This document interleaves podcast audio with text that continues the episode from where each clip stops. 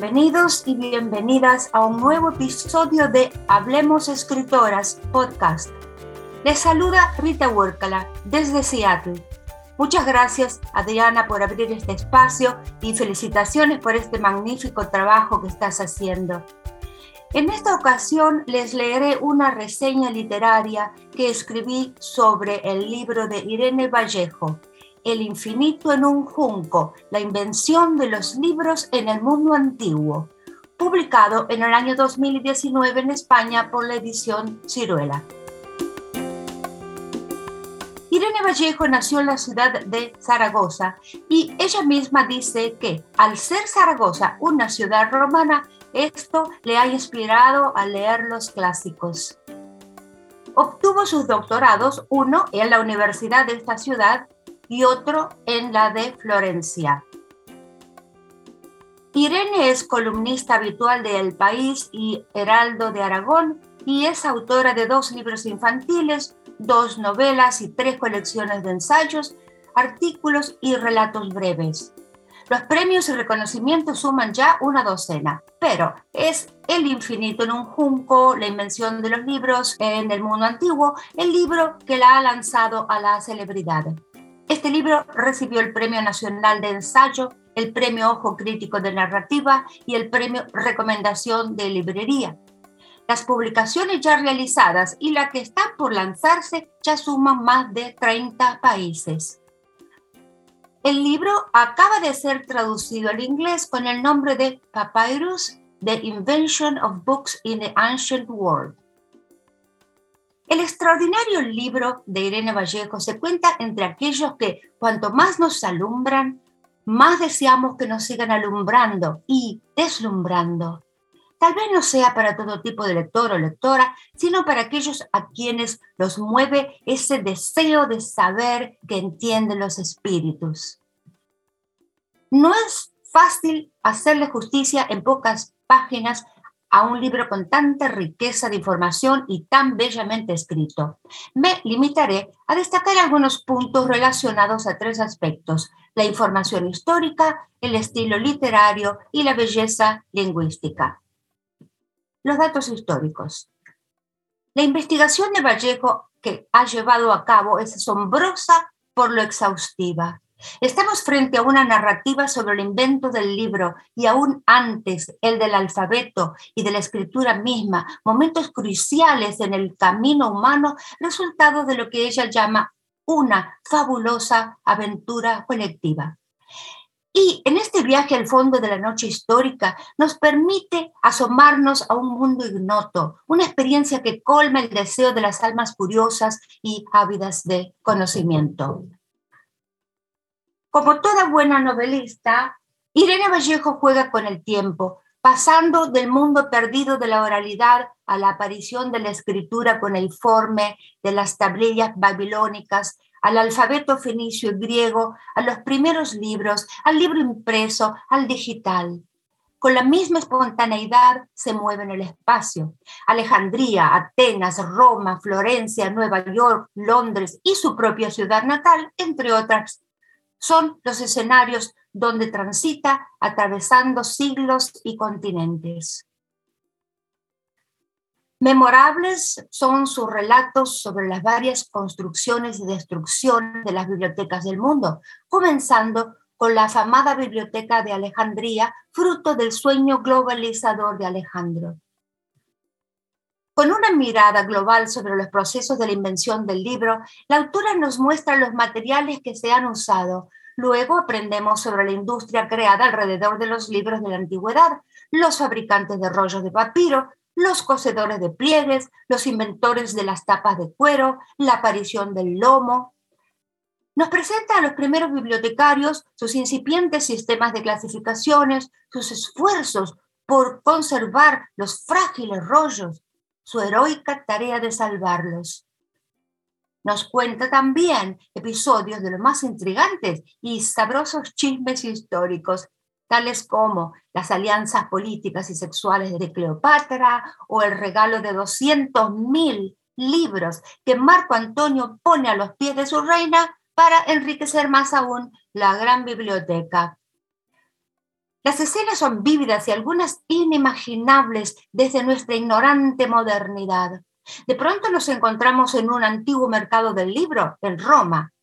¿Quiénes son esos copistas y traductores del griego al latín que se afanan sin descanso, inclinados sobre papiros o pergaminos, con cañas afiladas y tintas y punzones para delinear letras? Hombres que sirven a los ricos romanos y los proveen de libros y hasta de instrucción para sus hijos? Son la creme de la creme de los esclavos griegos obtenidos como botín de guerra. La autora nos cuenta, cito, en los mercados bien abastecidos de la capital podía comprarse un intelectual griego a su gusto, quien educaría a sus hijos o simplemente les otorgaría el prestigio de tener un filósofo de guardia en la casa. Fin de cita. Otro dato sorprendente es la extensa lista de mujeres poetas de la antigüedad de las que nada sabemos, a excepción de la famosa Safo de Lesbos. Duele saber de esta tremenda negligencia y va nuestro agradecimiento a la autora por haberlas rescatado del olvido. El estilo literario.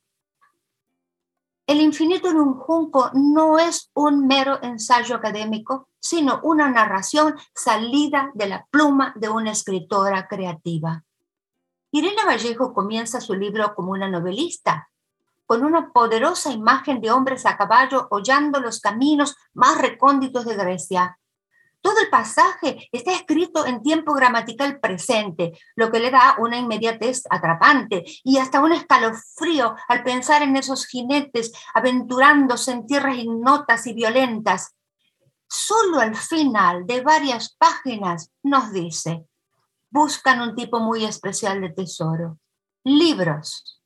Ptolomeo III los había enviado con tal misión para seguir enriqueciendo la biblioteca de Alejandría. El texto se mueve libremente de un tiempo verbal al otro y también de un interlocutor implícito a otro explícito, el tú. Tú, lector, nos dice cuando nos recuerda nuestra primera infancia antes de alfabetizarnos. Has vivido en un mundo oral cuando las palabras solo existían en la voz. Y más nos sorprende ese giro al tú cuando se dirige a Marcial, Después de haber vivido 35 años en la urbe, Roma, el poeta vuelve a su terruño en España y la autora le habla a él con un tono amistoso que solo se lo permite su familiaridad con la obra del poeta romano.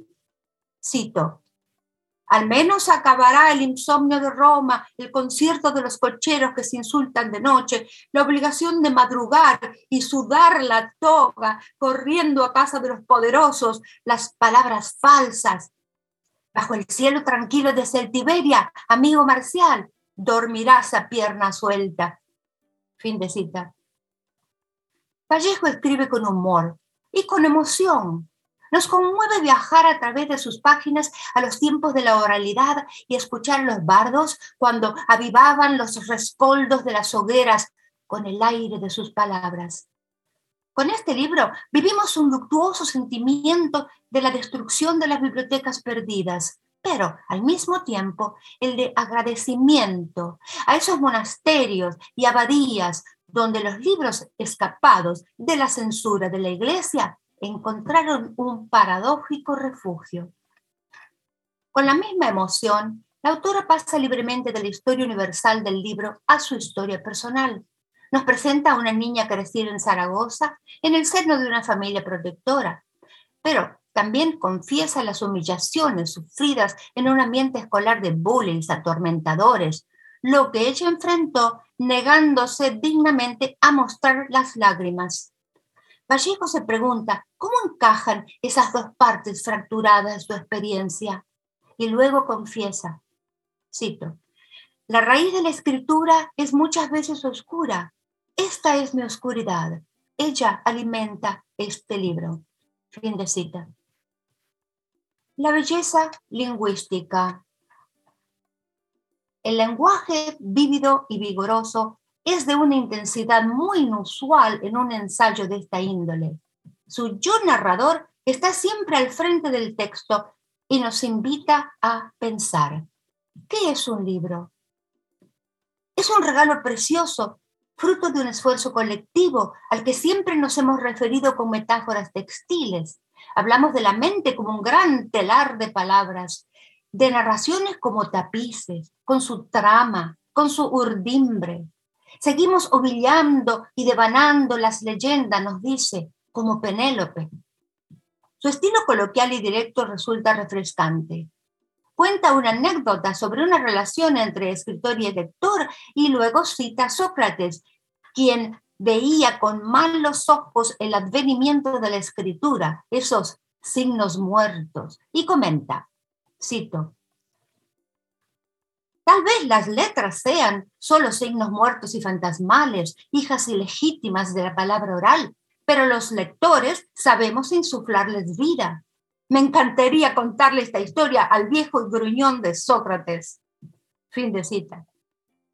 Tampoco escatima críticas a Platón, a quien admira y reprocha al mismo tiempo, porque a pesar de toda su sabiduría, el filósofo inventó un mito según el cual los hombres injustos se reencarnaban en mujeres como castigo.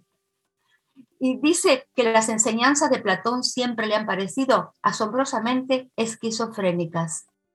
Gracias, Irene, por decir lo que otros no se animan. Irene Vallejo nos hace pensar en el libro desde una nueva perspectiva, como un invento duradero que ha soportado los ultrajes del tiempo.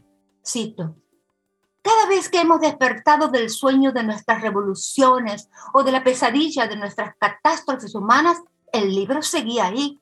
Como dice Humberto Eco, pertenece a la misma categoría de la cuchara, el cuchillo, la rueda o las tijeras. Una vez inventados, no se puede hacer nada mejor. Fin de cita.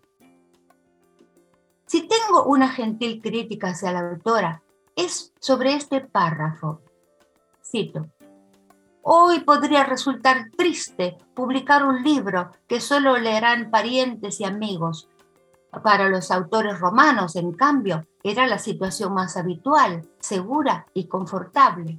Fin de cita.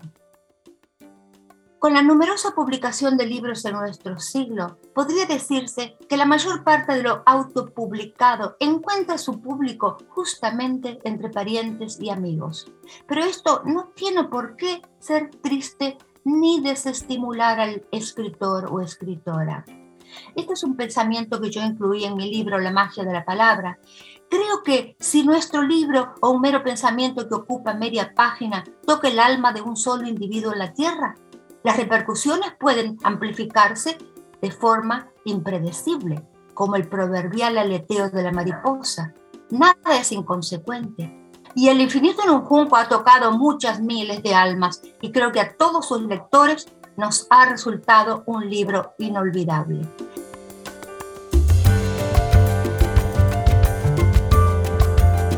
Gracias por escucharme y gracias a Hablemos Escritoras Podcast por esta oportunidad. Fue un placer y un honor poder participar con este hermoso proyecto. No dejen de visitarnos, las esperamos en el próximo episodio porque siempre hay algo hermoso que podemos aprender de nuestras escritoras. Muchas gracias de nuevo y les saluda desde Seattle Rita Wirkala.